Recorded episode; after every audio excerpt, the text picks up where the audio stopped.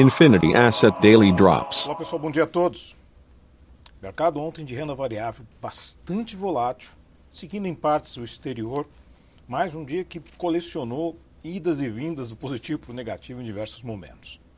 Boa parte dessa volatilidade se desenhou em cima do movimento também nos Estados Unidos, na expectativa em relação a um relatório de trabalho que vai ser divulgado hoje.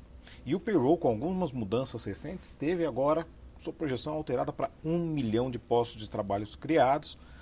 Algo muito abaixo disso, obviamente, vai trazer algum nível de frustração para o mercado, mas chama a atenção, dado que eh, mantém o desemprego numa faixa já indo para uma área muito interessante, ou seja, saindo daquela zona eh, de desemprego pesado que tinha no passado, dada a pandemia, ainda longe da zona de, plan de pleno emprego, mas se desenhando no caminho para as metas do FOMC.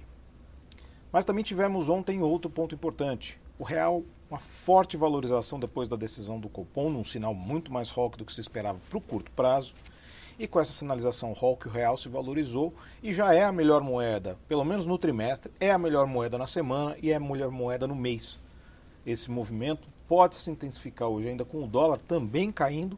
E mais um ponto, tivemos o GPDI divulgado agora, inflação alta, 2,22%, superando o topo das projeções do mercado e com isso, obviamente, trazendo as pressões para a manutenção do ciclo de aperto monetário, já os próximos 75 contratados pelo Copom.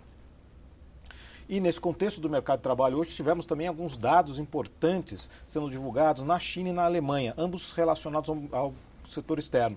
A balança comercial chinesa superou as expectativas do mercado, tanto em yuans quanto em dólares, e a alemã também, trazendo resultados positivos para os setores, inclusive um crescimento muito grande da conta corrente alemã. Dados importantes já dão uma abertura positiva, futuros Nova York positivos nesse momento e bolsas europeias também. O dólar, como citei, caindo contra a maioria das divisas. Entre as commodities metálicas, uma divisão mais cobre, ouro e minério de ferro subindo.